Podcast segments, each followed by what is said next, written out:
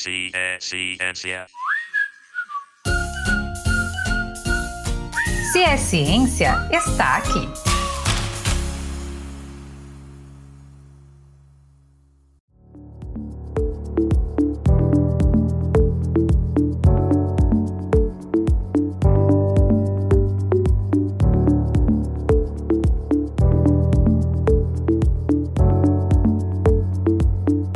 Sei que você está gastando mais do que devia. Não precisa mentir. Aquele podrão todo fim de semana, um carro de aplicativo para ir ali na esquina, mas calma, não é só você. No fundo, no fundo, eu sei que você queria muito ser aquela pessoa extremamente econômica que, antes de gastar qualquer centavo, avalia todos os cenários para tomar a melhor decisão e sair no lucro. Apesar de parecer o mais racional, nem todas as decisões que a gente toma envolvendo dinheiro são 100% racionais. Acredita não? Repare só. Um amigo seu joga uma moeda para cima e diz que se cair cara, ele te dá 50 reais. Mas se cair coroa, você tem que dar 50 reais a ele. Você provavelmente vai mandar ele procurar o que fazer, né? Mesmo que racionalmente as chances de ganhar e perder sejam iguais, as perdas costumam ser mais impactantes psicologicamente do que os ganhos. Esse fenômeno é chamado de aversão à perda, e as lojas se aproveitam muito disso quando anunciam que uma promoção já está acabando e que você precisa correr para não perder. Ou então essa situação aqui: alguém está te oferecendo dinheiro, mas diz que você precisa escolher ou ganhar 200 reais agora na mão ou ganhar 220 daqui a dois meses. Pensa aí qual dos dois você prefere. Agora, outra pessoa também está te oferecendo dinheiro, mas dessa vez você precisa escolher entre ganhar 200 reais daqui a um ano ou ganhar 220 daqui a um ano e dois meses. Reflete aí de novo. Eu tenho quase certeza de que você preferiu ganhar os 200 logo agora, naquele primeiro exemplo, mas ao mesmo tempo você não se importa de esperar mais dois meses para receber os 220 se já vai ter que esperar um ano. De novo, essas decisões não fazem tanto sentido racionalmente. Se você quer ter lucro, a opção que te dá mais dinheiro, mesmo que apenas no futuro, deveria ser escolhida, certo? Foi pensando em situações como essas que uma área de pesquisa precisou se desenvolver. A economia tradicional baseava seus estudos em um modelo de ser humano que tomava decisões levando sempre em conta apenas os quesitos técnicos e racionais, na prática, entretanto, não era bem assim que a banda tocava. No fim da década de 60, então, os psicólogos Daniel Kahneman e Amos Tversky decidiram entender por que as pessoas tomam decisões claramente ruins em relação à economia. Foram esses estudos que deram força ao campo da chamada psicologia econômica, ou economia comportamental, que leva em consideração outros critérios para a tomada de decisão além da racionalidade, como hábitos, regras sociais, experiências, entre outros. Essa perspectiva ajuda tanto a compreender a maneira com a qual nós lidamos com recursos, como também a prever e redirecionar nossas escolhas para aquelas que têm um melhor resultado. No episódio de hoje, a gente vai conversar com especialistas dessas duas áreas para entender de vez a associação incrível entre nossa mente e o dinheiro. Quem vai mediar esse papo é o professor Diogo Conque Seco Ferreira, do Departamento de Psicologia da Universidade Federal de Sergipe. Eu sou Felipe Rocha. Eu sou Johnny Oliveira e tá começando mais um Se é Ciência.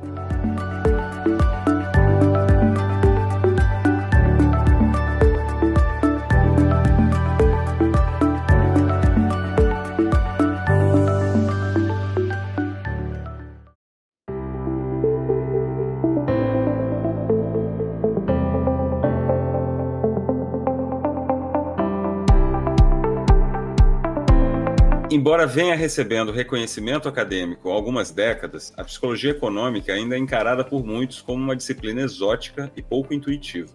Quando pensamos em um psicólogo, tendemos a imaginar um profissional que busca investigar o comportamento humano e frequentemente o associamos à figura do psicólogo clínico, atendendo individualmente em um consultório. Então é natural que tenhamos dúvidas sobre o que a economia pode ajudar na compreensão do comportamento humano. Afinal, o que caracteriza a área e o que ela traz de novo para a psicologia? Meu nome é Diogo Conquiseco Ferreira, eu sou professor do Departamento de Psicologia da Universidade Federal de Sergipe e para responder essa pergunta, convidamos a discente Ketley Almeida Batista, recém-ingressa no mestrado do programa de pós-graduação em Psicologia da Universidade Federal de Sergipe. Ketley, o que define a área de estudos de psicologia econômica? Olá, agradeço o convite, é uma honra estar dialogando com vocês. A psicologia econômica ela pode ser entendida como a área que se encontra na interface da psicologia e da economia. Portanto, promove contribuições para ambas por meio de uma compreensão mais ampla e preenchendo possíveis lacunas. Enfatizando o processo de tomada de decisão, quando o sujeito faz uma escolha, esta possui relação com as estruturas presentes no contexto que o mesmo está inserido. Por exemplo, Embora comprar um bilhete de loteria e, e pagar uma multa é, envolva decisões, o fato delas serem tomadas em situações sociais totalmente distintas as torna sensíveis a diferentes fatores. Portanto, ao tomar decisões no dia a dia, tendemos a utilizar caminhos mais simples, que não exijam tantos esforços. Acontece que eles podem nos levar a cometer erros sistemáticos, como pode ser percebido nos exemplos trazidos anteriormente por Johnny e Felipe. O próprio uso de máscara protetora, assunto que está tão em voga hoje em dia, pode ser entendido a partir da ótica da psicologia econômica. Quais são os fatores que fazem com que as pessoas decidam pelo não uso da máscara? E o que pode ser feito para modificar isso? O seu tema de pesquisa, por exemplo, parece se beneficiar bastante da união das duas áreas, né? Conta um pouco mais sobre isso, Kathleen. Com certeza. O comportamento do consumidor é uma temática que navega tanto na psicologia quanto na economia. Consequentemente, traz muitos dados para ambas as ciências. Apesar de serem atos corriqueiros e aparentemente simples, o comportamento ligado ao consumo corresponde a um processo complexo devido ao envolvimento de diversas variáveis. Neste sentido, as teorias psicológicas puderam contribuir para uma análise da realidade dos sujeitos, observando as ações humanas com base nessas influências que causam efeitos no processo decisório. Adquirir algo é um comportamento de consumo que ganha destaque por abarcar todo o processo de compra, os mecanismos adotados antes, no ato e posteriormente com a nova aquisição. É interessante também ressaltar que o consumo não é apenas um fenômeno individual, mas também social. Assim, é de suma importância compreender o papel de fatores relacionados ao grupo, como, por exemplo, status, identidade e poder nas decisões de consumo. Agora que sabemos como uma psicóloga define a área, é interessante que tenhamos a opinião de um economista, que trabalha em uma área com muitas conexões com a psicologia. Convidamos o professor Marco Antônio Jorge, que é pesquisador de economia do crime e professor do Departamento de Economia da Universidade Federal de Sergipe.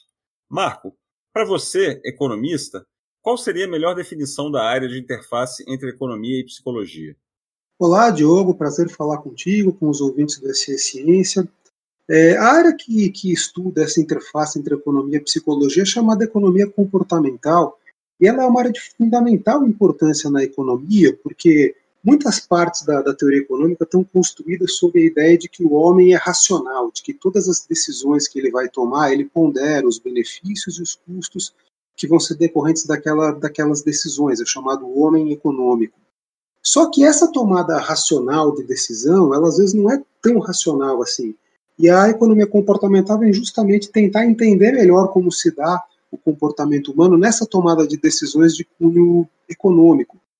Né? Muitas vezes você tem a presença de atalhos mentais, você tem uma racionalidade que é moldada ao ambiente em que o, o homem vive, ou seja, chamada a racionalidade ecológica, e muitas vezes ele toma decisões também com base em informações que são muito limitadas, são muito restritas. Então, o comportamento dele, embora pareça racional, acaba não sendo na prática.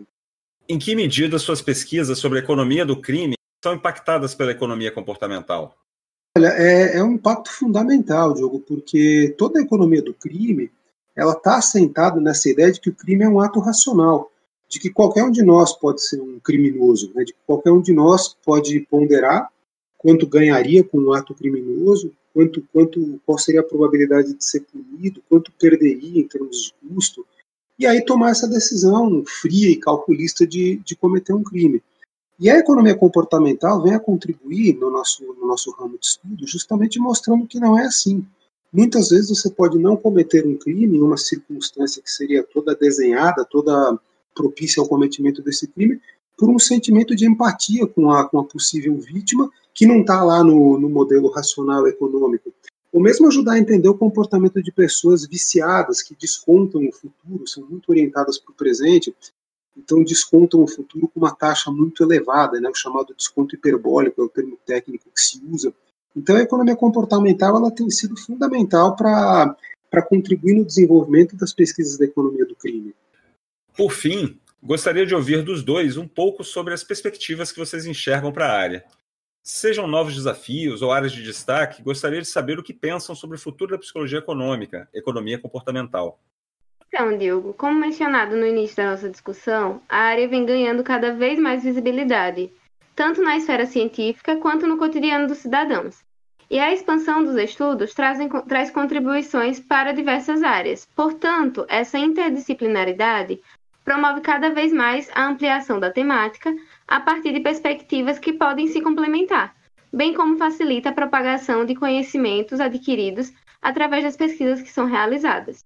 Eu diria que há grande interesse na diversificação de métodos de pesquisa focado na consolidação de metodologias experimentais de laboratório e de campo, bem como o desenvolvimento de métodos de tratamento e análise de Big Data. E uma área que me chama a atenção é a investigação do impacto da escassez de recursos materiais na qualidade da tomada de decisão, que nos permitirá elaborar políticas públicas que tragam melhor qualidade de vida para grande parte da população financeiramente desfavorecida.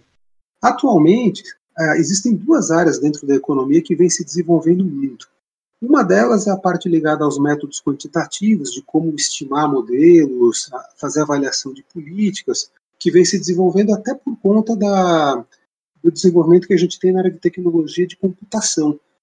E a outra área, justamente, é a economia comportamental, porque ao repensar a tomada de decisão né, e questionar um pouco essa ideia do homem racional, não no sentido de que ele é irracional, mas no sentido de que essa racionalidade é limitada, é ecologicamente moldada ao seu ambiente, a economia comportamental vem permitindo repensar muitas coisas na economia e ajudando a pensar melhor como desenhar políticas públicas e entender melhor o comportamento e a tomada de decisões do ser humano.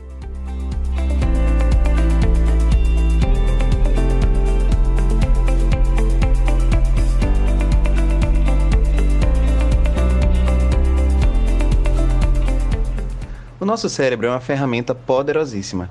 É impressionante perceber que algumas decisões são tomadas como se ele possuísse vida própria. E falando nele, tem alguns cérebros aqui trabalhando para conseguir respostas.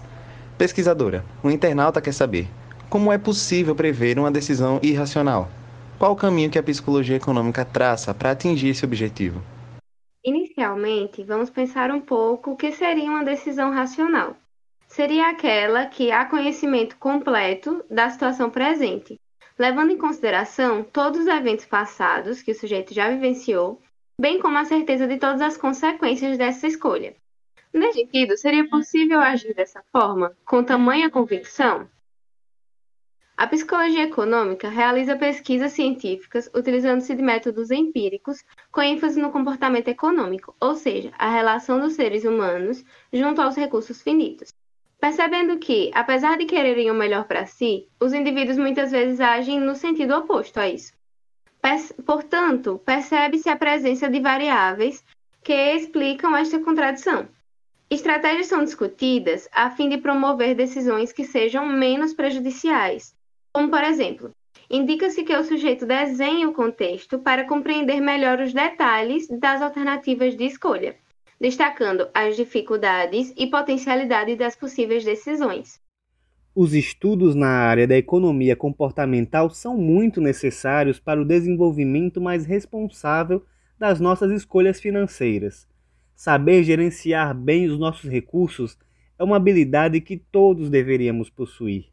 Professor, onde está o profissional da economia comportamental? Qual a parte mais prática do seu trabalho? O profissional de economia comportamental ainda está predominantemente nas universidades. É, como eu mencionei agora há pouco, é uma das áreas que mais se desenvolve dentro da economia, então tem muitas coisas para serem pensadas em termos teóricos ainda.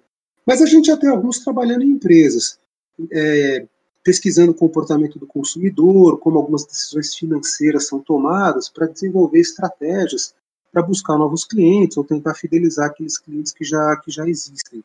A parte mais prática do trabalho deles é a realização de experimentos, justamente para tentar compreender como os agentes tomam essas decisões ah, com o mínimo de influência assim do ambiente, é, tentar, enfim, captar a essência da tomada de decisão econômica é através desses experimentos. E o desenho desses experimentos é algo muito complicado e é onde o profissional ele pode contribuir muito com isso.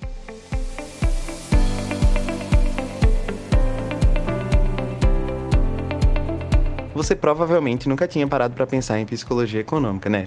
Eu consigo ouvir daqui o que seu cérebro fez. No episódio de hoje, a gente pôde conhecer melhor essa intrigante área de estudos, que analisa sob a ótica dos recursos financeiros como eu e você tomamos decisões, e vai muito além de Uni do Uniter. A dica dessa semana é o filme Os Delírios de Consumo de Becky Bloom. Nele, uma jornalista obcecada por compras se torna colunista em uma revista financeira, mas logo vê sua vida e sua carreira ameaçadas pelo seu consumo excessivo. O filme propõe uma reflexão sobre consumismo e a importância de hábitos financeiros saudáveis. A gente vai ficando por aqui. Ah, e não se esquece de seguir a gente no Instagram e no Twitter, pelo arroba Ciência. Manda suas dúvidas e sugestões de tema que a gente responde. Muito obrigado por nos ouvir e semana que vem tem mais. Tem muito mais.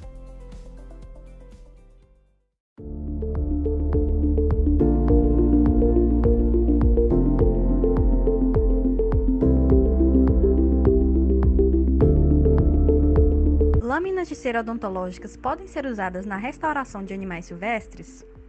As lâminas de hidrocarboneto são materiais biocompatíveis, de baixo custo, de fácil aplicação e, portanto, elas terão um impacto muito positivo e permitirão que mais profissionais e mais animais sejam ajudados.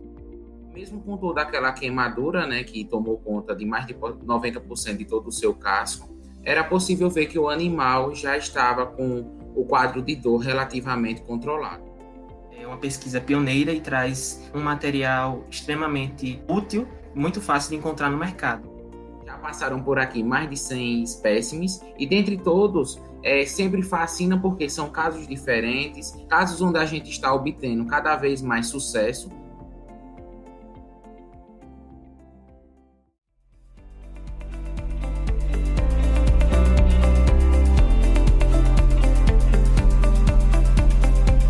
Esse episódio foi produzido e apresentado por Felipe Rocha e Johnny Oliveira, e a edição foi de Lucas Emídio e Vitor Santos.